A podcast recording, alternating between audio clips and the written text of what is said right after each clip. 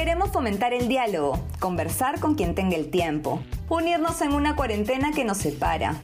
Queremos aportar al debate público con info confiable y sencilla. Seamos puente, compartamos lo que sabemos.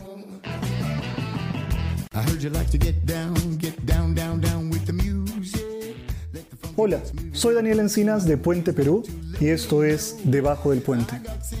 En el episodio de hoy te contamos sobre la propuesta más importante de Pedro Castillo, la idea de redactar una nueva constitución. ¿Se trata de una propuesta viable desde un punto de vista legal o se trata de un intento de golpe de Estado? ¿Cuáles son las alternativas y cuáles son los riesgos que enfrentará el futuro presidente? Para hablar sobre todo ello, hemos contactado al abogado constitucionalista y máster en Derecho por la Universidad de Génova, Edward Dyer. Esta es la conversación que tuvimos con él.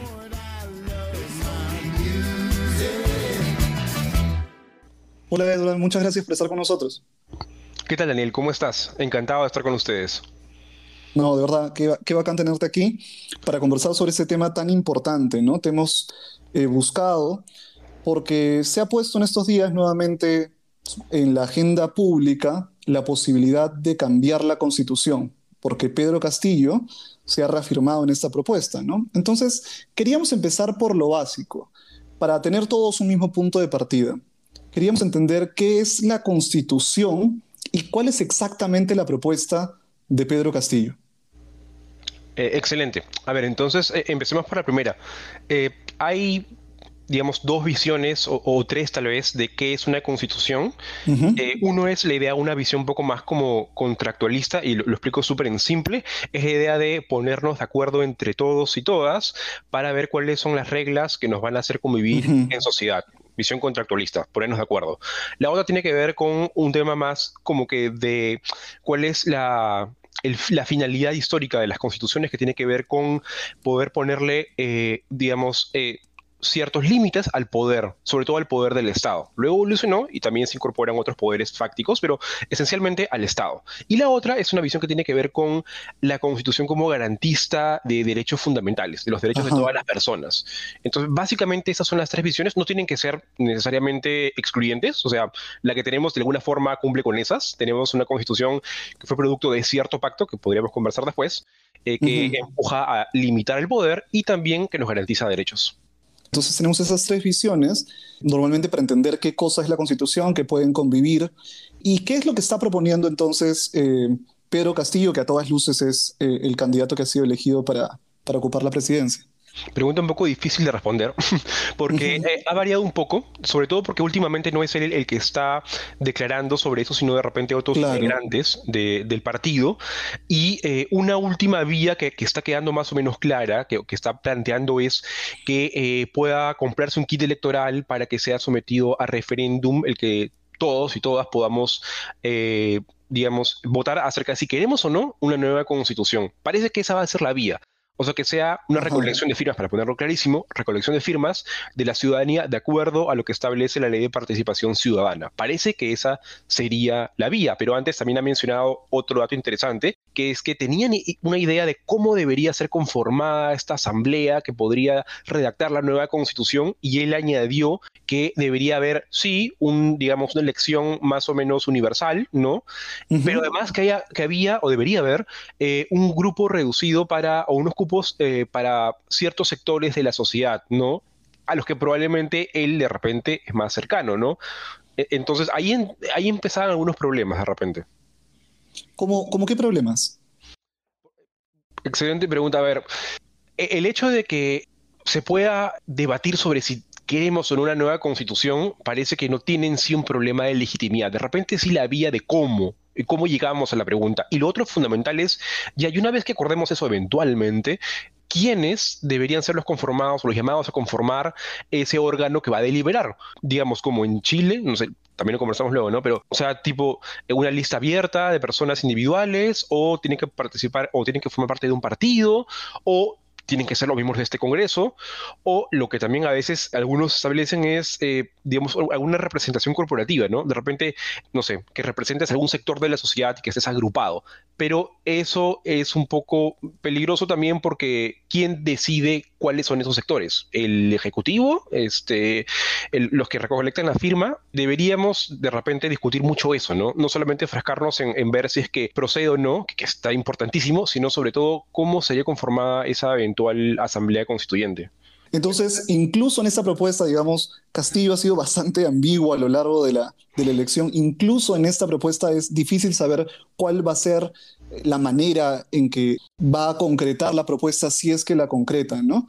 Entonces la pregunta sería, lo que quiere hacer Castillo, sea el referéndum o, sea la asamblea con cupos que, que nos mencionabas, estamos hablando de cambiar toda la constitución, ¿verdad? De redactar una nueva constitución o simplemente de agregar reformas a la constitución que ya tenemos de 1993. No, él, está hablando de cambiar la constitución eh, por una nueva constitución. Y aquí también pueden haber algunas discusiones un poco más teóricas y trataré de ser bastante llano en esto.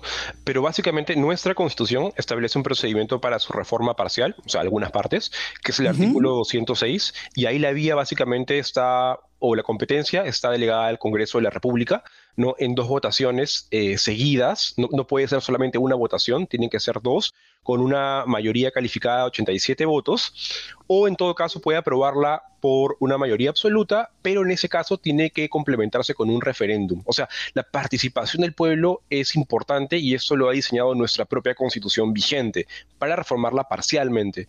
La otra vía es la vía de reformarlo, de formar toda la constitución y eso se establece en el artículo 32, eh, que sí contempla la posibilidad de que haya una reforma de toda la constitución, pero no establece exactamente cómo. Y ese es un poco el gran problema que da lugar a un montón de interpretaciones constitucionales. No hay una vía específica en la Constitución para reformarla por completo. Entonces, tenemos dos artículos de la Constitución que nos plantean vías para, para, poder cambiarla. ¿Cuál de ellas crees que sea más, bueno, valga la redundancia, viable? ¿Cuál, cuál, es la que podría finalmente seguirse? me parece muy buena la pregunta porque además permite distinguir dos planos, ¿no? Creo que en este tipo de discusiones, cambiar las reglas en las cuales o sobre las cuales rige toda la comunidad política es algo tan fundamental que es importante sin duda ver cuáles son las vías válidas, pero también cuáles son o cuáles podrían ser las más idóneas. Y, y, ser conscientes de los dos niveles de discusión, porque si no podríamos entrar en una vía que puede ser válida de repente, pero que al final termina frustrando las expectativas de una gran parte de la población, como probablemente sucedió en Chile hacia el 2017-18 con el proyecto que tenía Bachelet que no llegó a ningún buen puerto, ¿no? Esto luego se cristalizó ahora, recién. Pero entonces las dos preguntas son súper válidas, el tema de cuál es la vía válida y, cuál es la más idónea. Yo por el momento este, respondo primero la pregunta un poco, ¿qué vías hay? No? El Tribunal Constitucional se eh, pronunció en una acción de inconstitucionalidad contra una ley que le confería al Congreso la posibilidad de redactar una nueva constitución. Eso era algo novedoso. Y lo que dice el, tribunal es, el Congreso puede redactar un texto, pero al final tendría que someterlo a referéndum para que todos y todas decidamos finalmente, porque el poder constituyente, o sea, de dictar una constitución, recae en el pueblo. No puede hacerlo enteramente el Congreso. Y es un dato que me parece interesante. Perfecto, eso es súper interesante. Entonces, no podría ir meramente a través de los congresistas. Exacto, no, no podría ir de manera exclusiva. Eh, algo que también eh, cuida mucho el Tribunal Constitucional de, de perfilar es que puede hacerlo el Congreso, pero no solamente el Congreso. O sea, el Congreso puede elaborar un proyecto del texto que no es cosa menor, ¿no? Porque uno dirá, ah, bueno, al final lo decide el, el, pueblo. Sí, pero si ya tienes el texto, la decisión no es muy debatida, no es muy deliberada. Y acá es fundamental recordar, por ejemplo, que en, los últimas, en las últimas reformas constitucionales que hemos tenido, todos se acuerdan probablemente de esta reforma que nació de la alta comisión este, que, elaboró el, gobierno de Martín Vizcarra y que luego dio lugar incluso al cierre del Congreso, no hubo mucha difusión, me parece, sobre, sobre qué cosas se estaba reformando, ¿no? Entonces uno terminaba votando incluso un spot de unos dinosaurios que cantaban. Exacto, sí.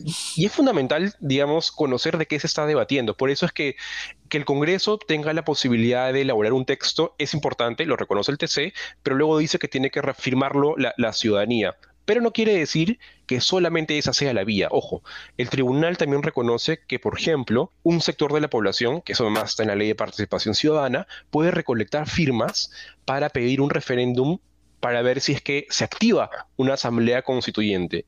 Eso me parece interesante. O sea, hay dos vías. Una podría ser el Congreso, pero también la ciudadanía podría recolectar firmas para poder someter a consideración si es que queremos abrir el espacio de una asamblea constituyente, por ejemplo. Y según entiendo, tú me comentabas de vías válidas e idóneas, y me gusta mucho esa distinción. Las que me has comentado serían ambas válidas, ¿no? A través del Congreso, a través de la Asamblea Constituyente. ¿Cuál te parece más idónea entonces? Eh, es una pregunta bastante difícil en este momento. Yo quisiera tal vez como que aportar en cuanto a algunas ideas y para que las personas puedan también como que formar una, una, opinión, porque yo creo que ese tema no está tan claro. Nuevamente, usemos un poquito el contexto de Chile como referencia. Perfecto. Eh, el proceso más o menos es, es, un tema que nace de un descontento social que no tiene un antecedente incluso remoto en, en, estos, en estas protestas que se dan en el 2019, si no me equivoco, sino que vienen desde antes incluso, ¿no? Y, y todo el tema de la educación en Chile. Entonces, ya el proceso cuando se formaliza, y si uno ve un poco todas las etapas, que esto viene del 2020 y va a durar hasta el 2021, casi 22, ve que es casi como un año entero desde que se somete el referéndum, desde que se eligen las autoridades, y hace poco nomás se instaló la, la convención constitucional, como la llaman ellos. Uh -huh. Entonces, es un plazo más o menos prudente en el cual las personas tienen capacidad de deliberar aquello que se va a votar. Entonces, creo que lo primero es que tenemos que tomar en cuenta que sea cualquiera la vía que elijamos, haya un espacio para que la gente sepa qué es lo que queremos, por qué queremos cambiar, por qué creemos que no. Y, y, acá no vale solamente que algunos pocos o alguna élite empiece a, a, dar sus razones, sino que se abran espacios para que la ciudadanía pueda reflexionar antes de ir a votar. No, estamos muy acostumbrados al, al tema, por ejemplo, de las encuestas, que está buenísimo, sí. no estoy en contra de ellas, pero creo que esa no, es, esa no es una sola vía para la formación de la deliberación pública. Entonces, claro, una, tener una discusión de calidad, de eso estamos hablando. Exacto, sí, es eso precisamente, tener una discusión de calidad porque el tema lo merita. O sea, no todos los días eh, intentamos ver si es que cambiamos o no de constitución. Son las reglas básicas que componen toda la sociedad. Es tan importante la constitución que justamente hay varios candados para incluso la, las reformas parciales, si lo queremos ver de esa forma, ¿no? Hay votaciones calificadas, hay incluso doble votación en el Congreso, porque se requiere que se piense en frío, por así decirlo. Entonces, si eso se exige para una reforma parcial, de hecho, para una reforma total o una nueva constitución, deberíamos tener un plazo mayor de eso, ¿no? De pensar por qué queremos cambiarla y si es que vale la pena o no. Y lo otro es, ¿cómo? ¿Cómo queremos modificarla? ¿Con uh -huh. una constituyente, que estén los partidos políticos tradicionales, que esté el actual Congreso o que no esté ninguno? Claro, y eso me parece muy importante, eso de la deliberación, pero en este momento más bien parece haber una deliberación sobre si debemos abrir siquiera la posibilidad de eh, cambiar totalmente la constitución, ¿no? Y por estos días hay muchas voces opuestas a esta posibilidad que más bien se inclinan a argumentar que una nueva constitución supone algo como, no sé, como un golpe de Estado, o básicamente argumentan que es imposible. ¿Hay algo de razón en estos argumentos?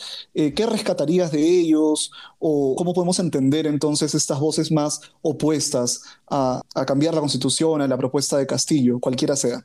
Creo que además es un buen ejercicio para intentar hacer algo que a veces ah, no se ve mucho en el debate público o al menos en las redes sociales, que, que no es un espacio idóneo, pero, sí. pero lo es, que es tomar a la mejor luz posible los argumentos de quienes piensan distintos a nosotros, ¿no? O sea, tomarnos en serio a quienes piensan distinto. Exacto. Y, y eso creo que pasaría en este caso por reconocer cuál es el temor detrás. ¿Hay temores legítimos o todo es, es pánico, porque también lo hay, ¿no? Hay gente que esconde sus, sus, miedos y los agiganta en base a argumentos, y hay personas que no, que tienen temores más genuinos que además son más mesurados y que están detrás. Creo que en este caso, por ejemplo, un, un temor razonable es que, por ejemplo, lo que en un momento me parece insinuó Pedro Castillo o alguien cercano a él, que era que el propio Ejecutivo iba a convocar de frente a un referéndum.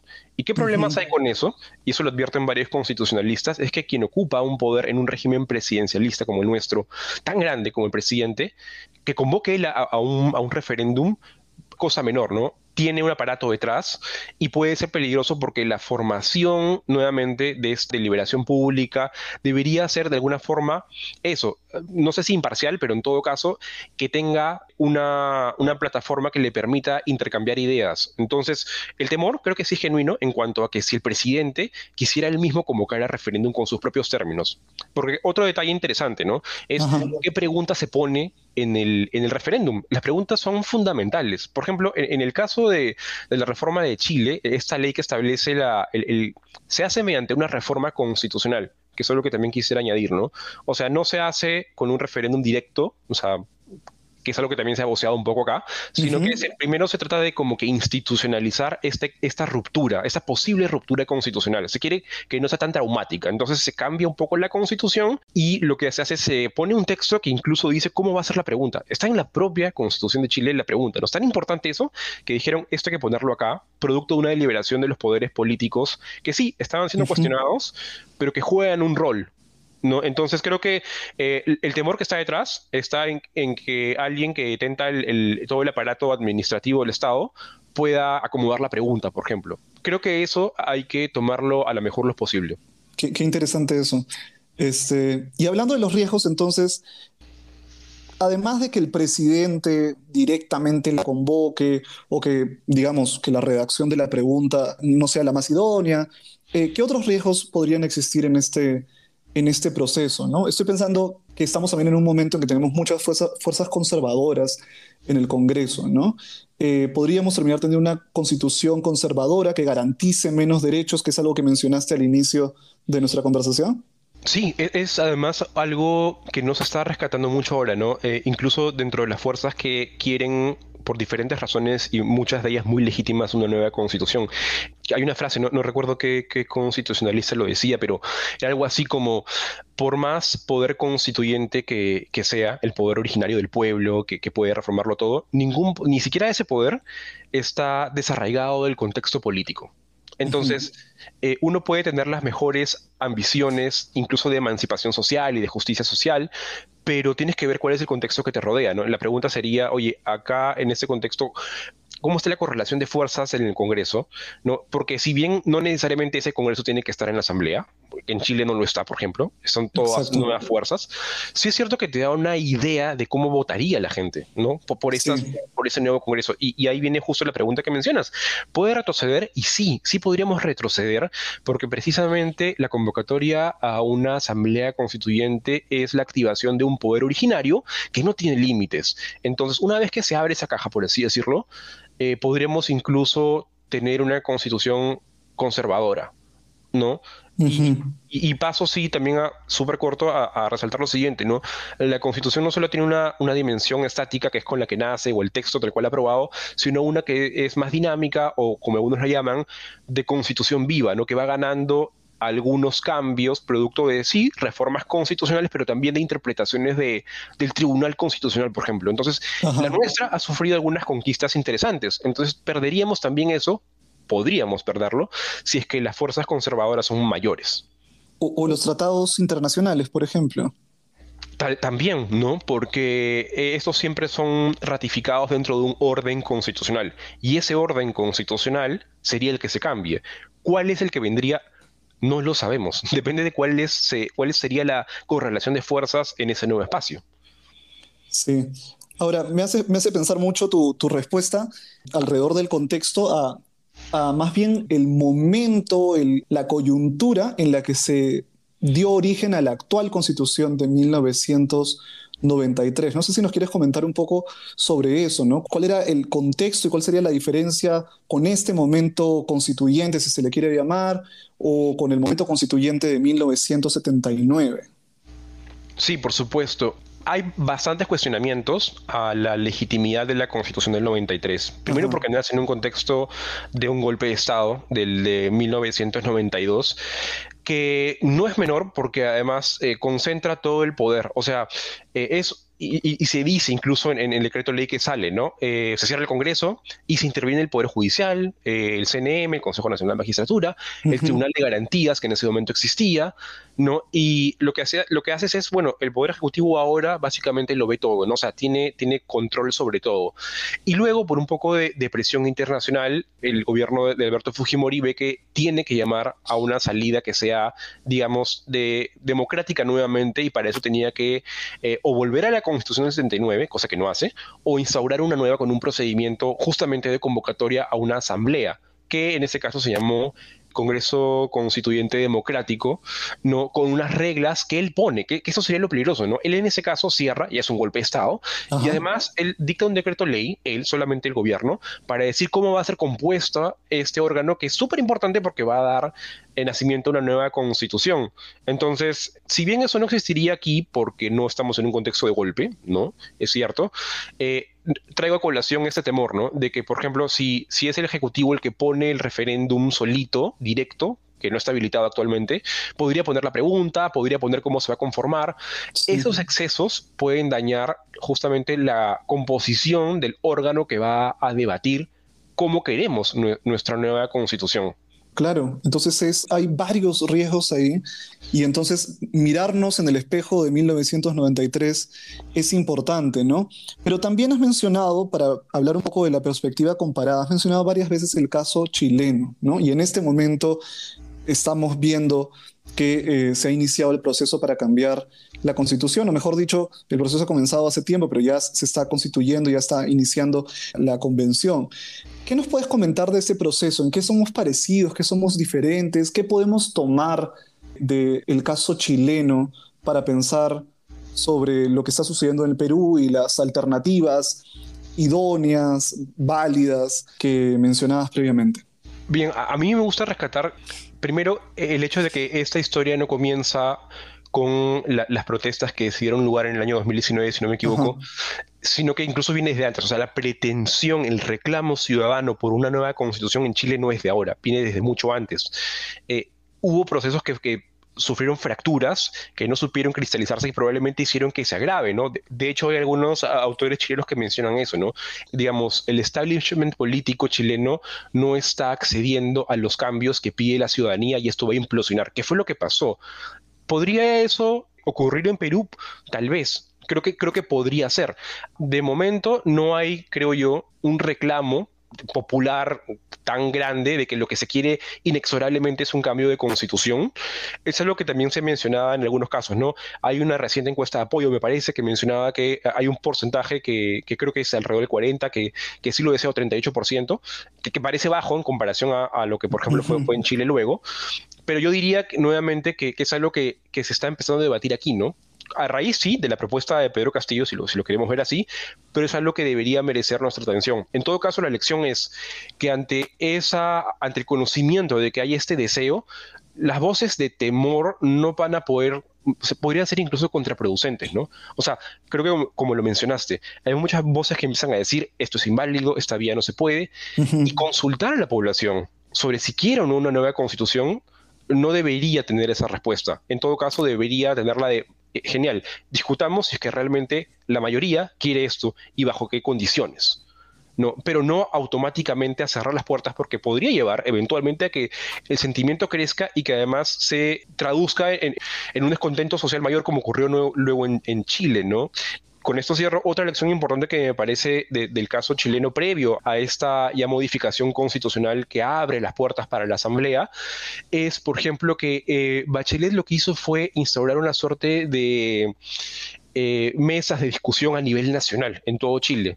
Y hay sí estudios de la Universidad de Chile, me parece, que establecen que es la experiencia a nivel mundial más rica en cuanto a saber qué es lo que los, una población quiere de su, de su nueva constitución.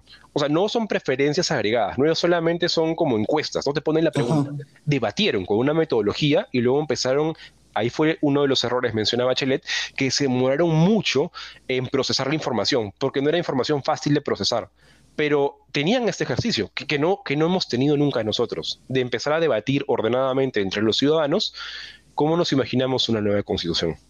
Qué importante eso, eh, de poder deliberar, ¿no? Y, de poder pensar eh, sobre estos temas. Y te agradecemos muchísimo por, por la oportunidad de, poder conversar contigo, porque a veces tenemos este, voces que cierran el debate, cuando a veces hay que abrir más bien el debate y tener, empezar a pensar en posibilidades, en riesgos, eh, etcétera. No sé si quisieras agregar algo para, para cerrar la, la entrevista Sí, creo que primero de manera muy, muy sucinta, como sé que se está debatiendo mucho el tema de si es o no eh, válido eh, el tema de la convocatoria, creo que sí quisiera dejar claro que es cierto que el propio tribunal reconoce que mediante el 206 el Congreso puede iniciar un proceso de reforma total que luego tiene que acabar en la ciudadanía, eso es cierto, pero no solamente es la única vía, también puede ser mediante recolección de firmas, que es el 10%, es muchísimo, son como 2.5 millones de personas, o sea que ahí no hay que entusiasmarnos mucho, es difícil.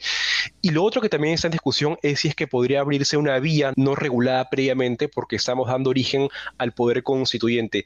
Teóricamente es cierto, podríamos abrir una vía que no esté preestablecida en la ley, que tiene también algunas preocupaciones legítimas, ¿no? Entonces cualquiera puede abrir una vía. Creo que ahí la única exigencia es que sea una vía completamente democrática de consulta universal a todos, donde incluso, como mencionábamos, la pregunta que se pone sea una pregunta que recoja cierta neutralidad, por así decirlo. Entonces, esto último es lo que creo que ahorita está sacando más chispas, por así decirlo, ¿no? Porque es, es algo que es bonita teoría constitucional, pero que asusta, porque luego puede reclamar a alguien en un futuro digamos, esta convocatoria a, otro referéndum así que no esté previsto. Entonces, yo creo que son dudas legítimas. Lo que mejor podemos hacer es tratar de atender esta inquietud y ver de canalizarlas por una vía que cuente con bastante legitimidad, ¿no? Ya sea las firmas, ya sea el 206, en todo caso, otra que eh, cumpla con el requisito de consulta universal y democrática. Qué importante eso. Bueno, muchísimas gracias, Eduardo, por estar aquí con nosotros en Debajo del Puente y esperamos este, tener otra oportunidad. Por supuesto, Daniel, no, gracias a, ustedes por la invitación. Espero que saquemos algunas ideas de aquí, que es lo más importante, y poder haber aportado en algo. Sin duda. Muchas gracias por tu tiempo. A ti, hasta luego. ¿Te gustó el episodio? Encuentra este y más contenido en nuestras redes sociales. Estamos como Somos Puente Perú en Instagram, Twitter y Spotify. Seamos puente, compartamos lo que sabemos.